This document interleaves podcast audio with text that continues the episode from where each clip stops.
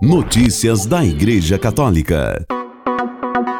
Terça-feira, 7 de fevereiro de 2023, hoje é dia de São Ricardo, governante caridoso com três filhos santos. Nunca vi nada igual, diz bispo de Alepo sobre terremoto.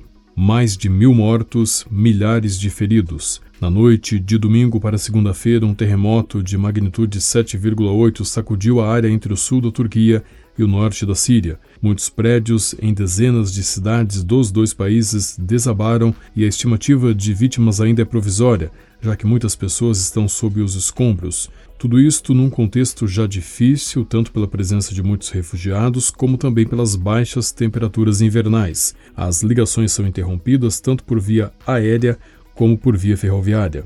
A ajuda, portanto, chega lentamente, apesar do esforço máximo das autoridades locais e da comunidade internacional.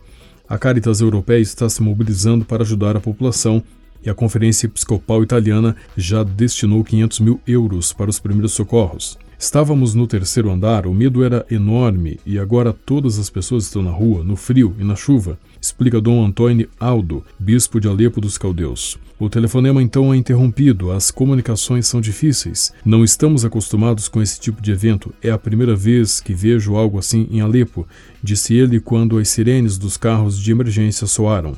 Esta noite dormiremos na entrada do bispado ou em outro lugar. Veremos o que fazer. Existe um grande medo, repete ele. Há estragos por toda parte, até na catedral. As bibliotecas estão destruídas, as casas desabaram. É uma situação apocalíptica.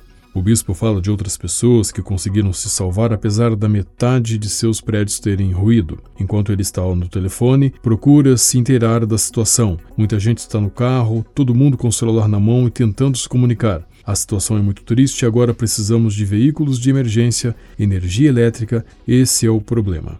As baterias dos celulares estão descarregando, mas, por sua vez, estamos em contato contínuo Diz, por sua vez, com a voz embargada pela emoção, o bispo Paulo Bizetti, vigário apostólico da Anatólia. Aqui há centenas de mortos, mas na área do epicentro estamos falando de milhares de pessoas que perderam a vida. Sei que um hospital desabou, outro está danificado, mais de 200 casas desmoronaram e é difícil chegar a esses lugares. O problema, portanto, é prestar ajuda aos que estão sob os escombros. As conexões aéreas estão suspensas. O aeroporto de Antioquia Acrescenta o bispo, sofreu danos. Agora é importante começar a se movimentar e eu estou prestes a ligar para Caritas. Devemos trabalhar nisso imediatamente. Lauro Stopponi, chefe do escritório da Caritas italiano na Europa, ao recordar como os terremotos são uma constante na Turquia, observa, no entanto, que um terremoto de intensidade semelhante remonta a muito tempo atrás. É uma grande área que foi atingida, onde vivem muitos refugiados e na qual, sublinha ela, há temperaturas muito baixas. Os tremores continuam e são muito fortes, mesmo nestes minutos. A Caritas Turquia tem um projeto em andamento voltado para os refugiados e a Diocesana da Anatólia tem muitos voluntários nas comunidades. As pessoas com as quais estamos em contato trabalhamos há anos, explica ela. Nestes contextos é importante intervir de imediato. Mas como fazê-lo? Só a angariação de fundos pode ser ativada nestes momentos, porque as zonas são de difícil acesso. O governo turco pediu ajuda internacional precisamente porque não é fácil chegar à zona afetada, que, repito, é muito vasta. Frei Ibrahim al-Sawah foi pároco em Alepo durante anos e agora está em Nazaré. De lá, desde a noite de domingo, acompanha o que está acontecendo com sua comunidade. A situação é muito difícil, pelo menos 36 casas desabaram em Alepo e mais de 50 pessoas morreram. Mais de 200 ficaram feridas, mas a tragédia é que ainda restam centenas de pessoas sob os escombros. As imagens dos desabamentos chegaram a ele em seu celular pela manhã. Casas, prédios inteiros, ruas danificadas, até nossa igreja de São Francisco foi atingida. Estou pensando nos municípios mais ao norte de Alepo, onde há comunidades cristãs latinas, concluiu, vencido pela emoção, Frei Ibrahim al-Sabah, que foi pároco em Alepo durante anos e agora está em Nazaré. Reportagem de Andréa De Angelis, direto da cidade do Vaticano para o Vatican News. Notícias da Igreja Católica.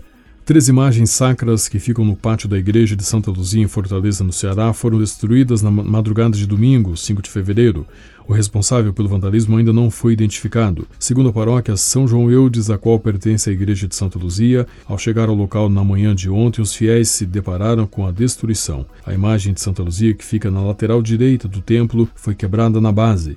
As imagens de Nossa Senhora das Graças, que fica ao lado do salão paroquial, e de São José, na lateral esquerda da igreja, tiveram as cabeças arrancadas. Rezemos pela comunidade de Santa Luzia, pediu a paróquia em uma publicação em suas redes sociais. Notícias da Igreja Católica. Durante o voo de volta a Roma, após sua quinta viagem à África, o Papa Francisco disse que quando fala sobre homossexualidade, está se referindo a pessoas com essa tendência e não a lobbies, que são outra coisa. Francisco voltou neste domingo 5 de fevereiro ao Vaticano depois de visitar a República Democrática do Congo e o Sudão do Sul de 31 de janeiro a 5 de fevereiro. O arcebispo de Cantuária e primaz da Igreja Anglicana, Justin Welby, e o moderador-geral da Igreja Presbiteriana Escocesa, Iain Greenshields, que acompanharam o Papa Francisco em sua viagem à África, também estavam no voo papal e participaram da entrevista coletiva. O Papa Francisco falou sobre a criminalização da homossexualidade, que é crime no Sudão do Sul. Para o Papa, a criminalização da homossexualidade é um problema que não deve ser esquecido.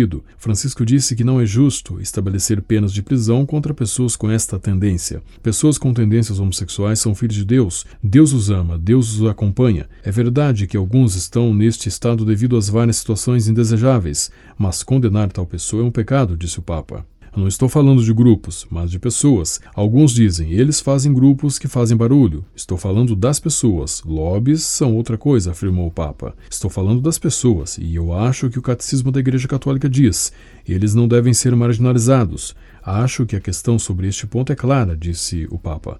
Na entrevista coletiva, Francisco também relembrou a relação que teve com Bento XVI, morto em 31 de dezembro, aos 95 anos. Francisco falou sobre a boa relação que teve com Bento XVI e disse que acha que a sua morte foi instrumentalizada por pessoas que querem levar água para o seu próprio moinho e que disseram que Bento XVI estava amargurado sobre o que o novo Papa fez. O Papa recordou uma vez que falou sobre o casamento de homossexuais. O matrimônio é um sacramento e não podemos fazer um sacramento. No entanto, Francisco também se referiu à possibilidade de garantir os bens através de uma lei civil que começou na França.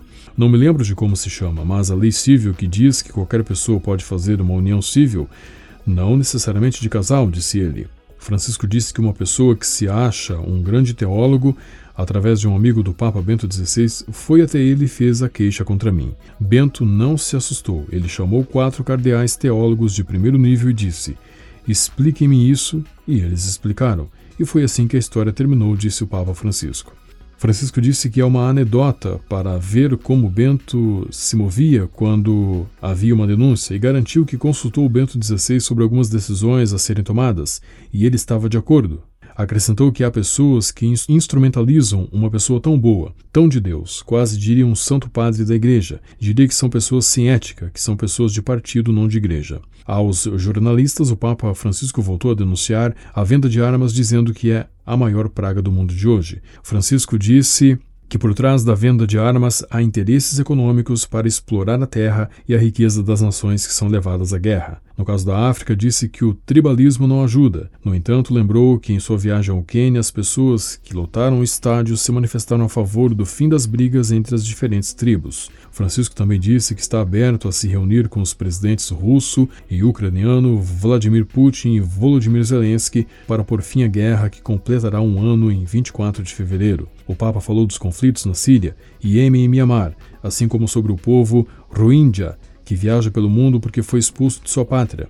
Em toda parte da América Latina, quantos focos de guerra existem? Disse o Papa, que pediu para deter esta autodestruição da humanidade. Por fim, disse que é provável que no próximo ano viaje para a Índia e lembrou que a 29 de setembro estará em Marsella, existindo a possibilidade de dali voar para a Mongólia. Não está fechado isso, mas é possível.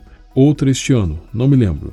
Lisboa para a Jornada Mundial da Juventude, disse ele. Notícias da Igreja Católica. O Papa Francisco visitou no domingo, 5 de fevereiro, a Basílica de Santa Maria Maior em Roma para rezar diante da imagem da Virgem Maria e agradecer pelo cuidado durante a recente viagem apostólica à República Democrática do Congo e ao Sudão do Sul. Como é de costume no início e no fim de cada viagem apostólica, o Papa ficou em oração por alguns minutos diante do ícone da Salus Populi Romani, protetora do povo romano Quando terminou a visita, ele voltou ao Vaticano. Com a colaboração das agências ACI e Vatican Media, você ouviu o Boletim de Notícias Católicas que volta amanhã. Notícias da Igreja Católica.